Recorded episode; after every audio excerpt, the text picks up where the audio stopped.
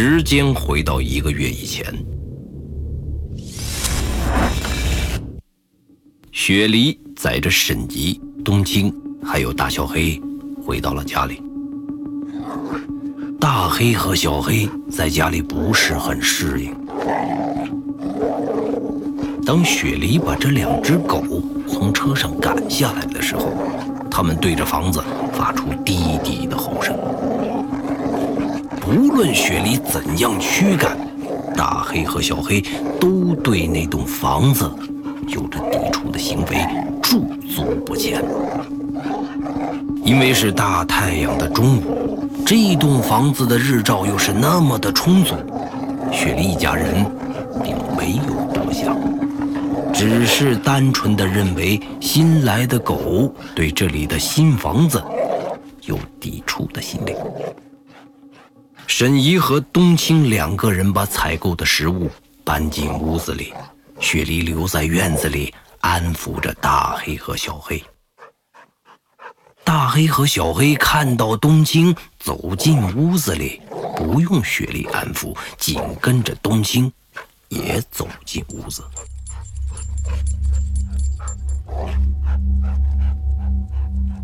在大厅中，大黑和小黑一直缠绕着冬青，围着冬青的脚边。从肢体语言上来看，是不想让冬青在这栋房子里多待。但是雪梨一家人并没有养狗的经验，他们看不懂狗的肢体语言，还认为那是狗对主人的亲密表现。这样一来，他们更觉得自己养了两只聪明的狗。但是大黑和小黑自从进入这间房子中后，就本能地感觉到不安，不断地低声发出呜呜的声音。以及蜷缩着尾巴，不时地四处嗅探，眼神扫射张望。雪梨一家人依然在大房子中忙来忙去，并没有把更多的精力放在两只狗身上。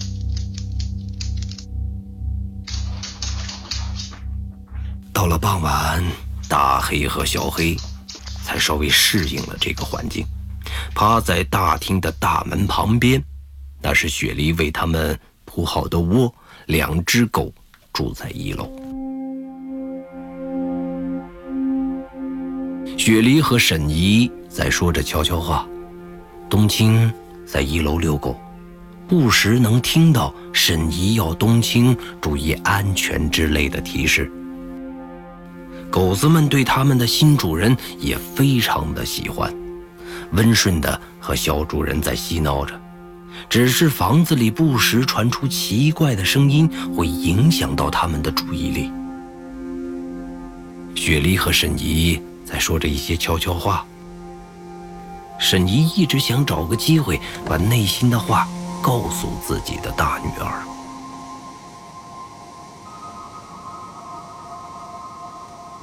我也一直没有正式的和你讨论过住在这里的事情。没有啊。我很喜欢这里。其实我可以送你出国的，你知道的。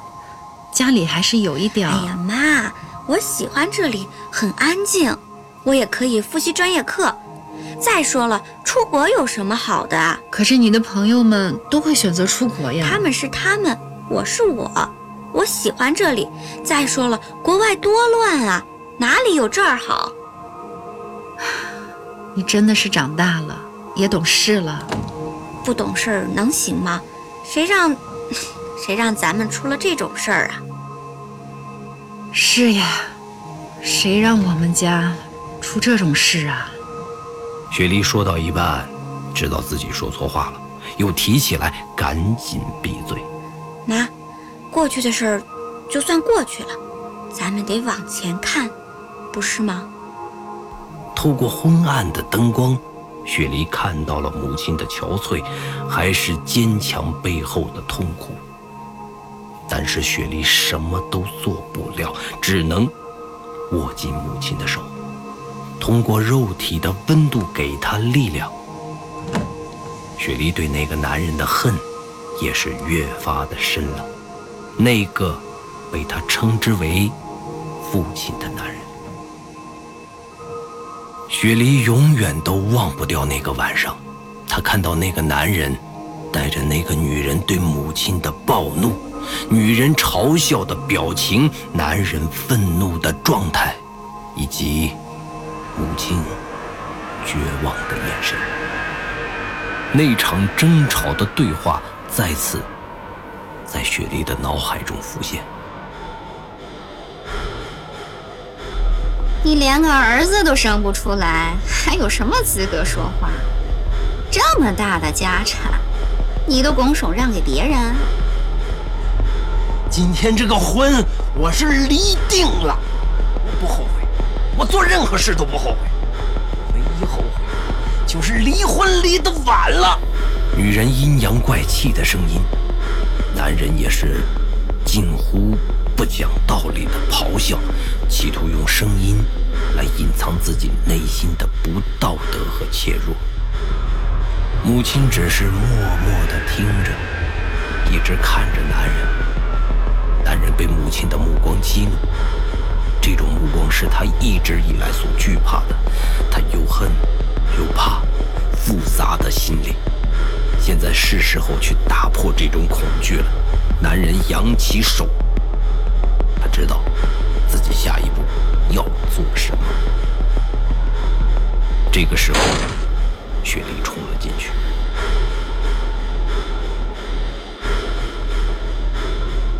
沈怡按住雪梨的手，把她的思绪抽了回来。好了，别想了。雪梨看着沈怡，突然开口：“我不后悔。”这句话不知是说给沈怡听的，还是说给他自己听的。沈怡愣住，随即微微的点了点头。至少，这里还是我们的家，家在，一切都在。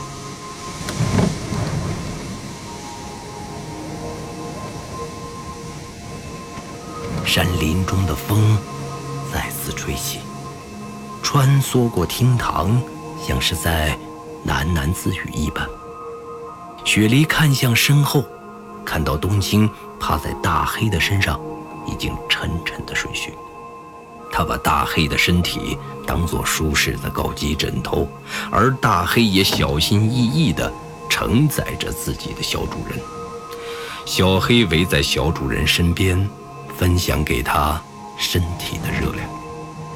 雪梨走过去，看着这两只黑背，至少，它们还是暖男。雪梨轻轻地抱起冬青，向二楼走去。大黑又再次对着雪梨发出呜呜的声音。雪梨回头示意大黑安静，在那一刻中，雪梨和大黑的眼神对上了。不知为什么，雪梨看到了大黑眼中的慌乱和恐惧。狗们这是想告诉我什么？雪梨在心里想着，随即释怀，抱着冬青上了二楼。雪梨回头看了看在擦着桌子的母亲，那一刻，她真实的感觉到一家人。在一起，真的很踏实。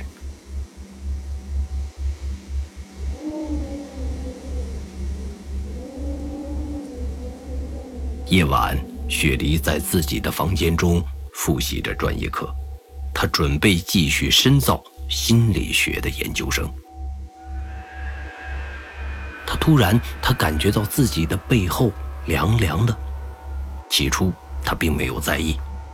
但是，一瞬间，他突然意识到自己在一个封闭的房间，身后怎会有凉风呢？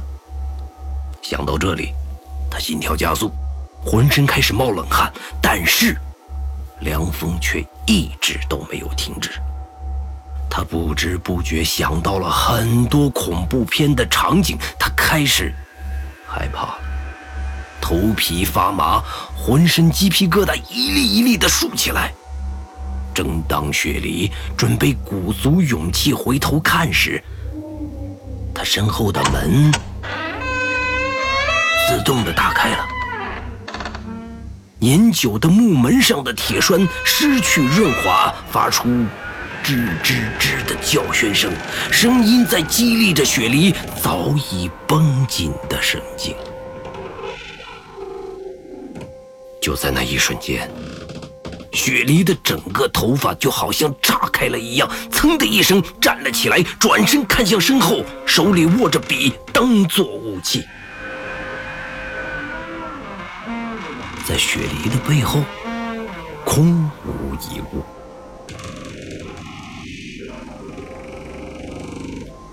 只有那虚掩的门半开着，门的背后是无尽的黑暗。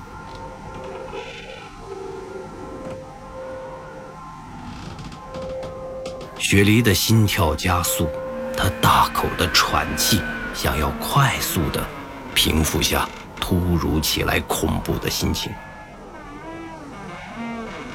但是没想到，一道白影从雪梨房间的门后快速穿过。雪梨学的是心理学，她信鬼神吗？显然是不信的。她更信的是过度的心理暗示。会造成不良的影像，但是那个白影呢？他更相信是家里进来了小偷。雪梨赶紧拿起放在他床边的球棒，小心翼翼地走出去。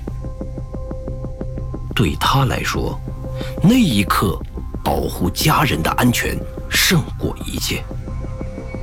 他快速地走出房间的门，想要找到白影，但是当他走在走廊上面的时候，却是一片的漆黑。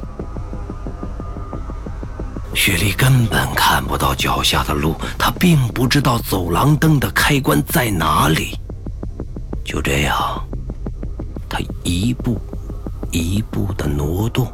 他竖起耳朵，想要听到脚步声，但是却什么也听不到。就在雪梨误以为是自己刚才眼花的时候，楼下传来了窃窃私语的声音：“狗呢？那两只狗呢？”雪梨想到这里，开始害怕楼下的情况。有可能是狗被毒晕了，那么在楼下的人就是危险分子了。雪莉瞬间准备回到房间拿手机报警，但是那个窃窃私语的声音居然是孩子的声音。这样，雪梨决定先下去一探究竟。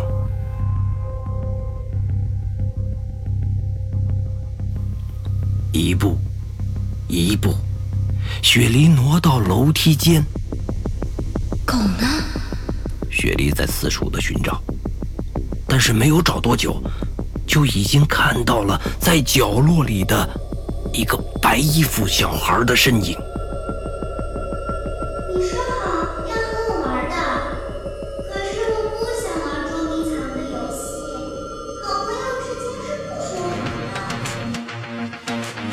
原界一记忆之谈，作者刘昌新，播讲冯维鹏。本作品由刘昌新编剧工作室出品。您现在收听的是第二季第一集。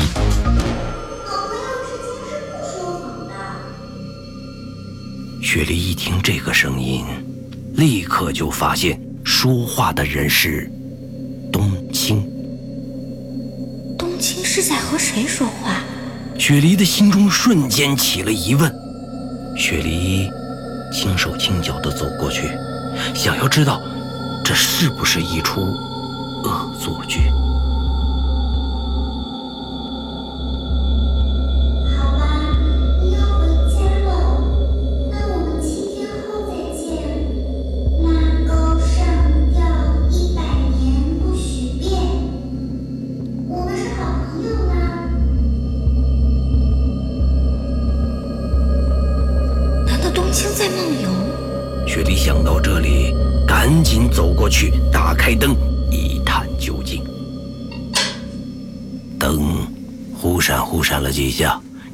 个客厅都亮了起来。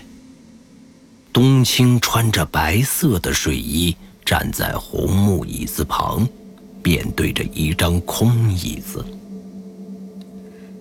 冬青，雪梨尝试的叫了一声。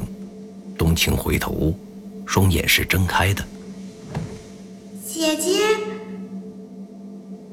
雪梨发现冬青并不是梦游。雪梨转头看到角落里两只大黑背，瑟瑟发抖。雪梨看到此情景，气势不打一处来。原来老黄卖给自己的是两只胆小鬼，这还没有坏人来，就已经吓得缩在角落里面了。为什么不睡觉？雪梨质问着冬青。她现在感觉是冬青在恶作剧。冬青面对着生气的姐姐，着实有些害怕。姐，你都看见了？你刚才在自言自语说什么呢？没有，没说什么。冬青发现姐姐并不知道，突然松了一口气。这一细小的举动自然逃不过雪梨的眼睛，但是现在的雪梨却在生着老黄的气。看到那两只瑟瑟发抖的大黑背，雪梨就觉得自己被老黄给骗了。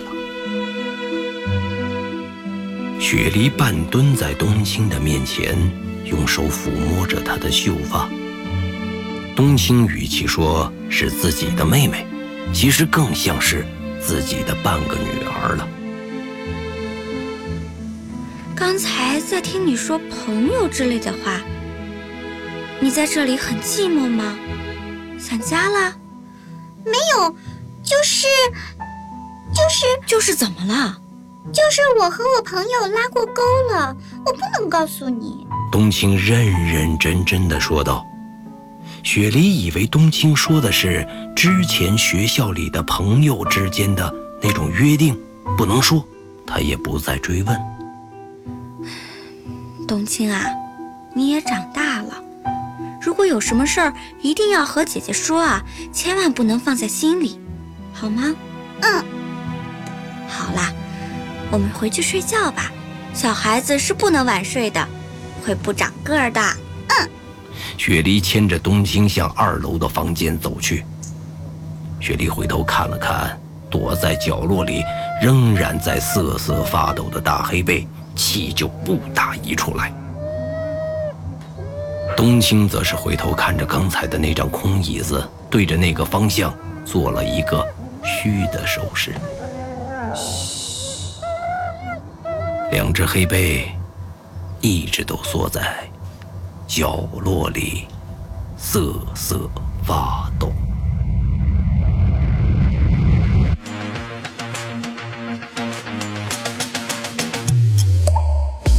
袁解一记忆之谈，下集更精彩，期待您的继续收听。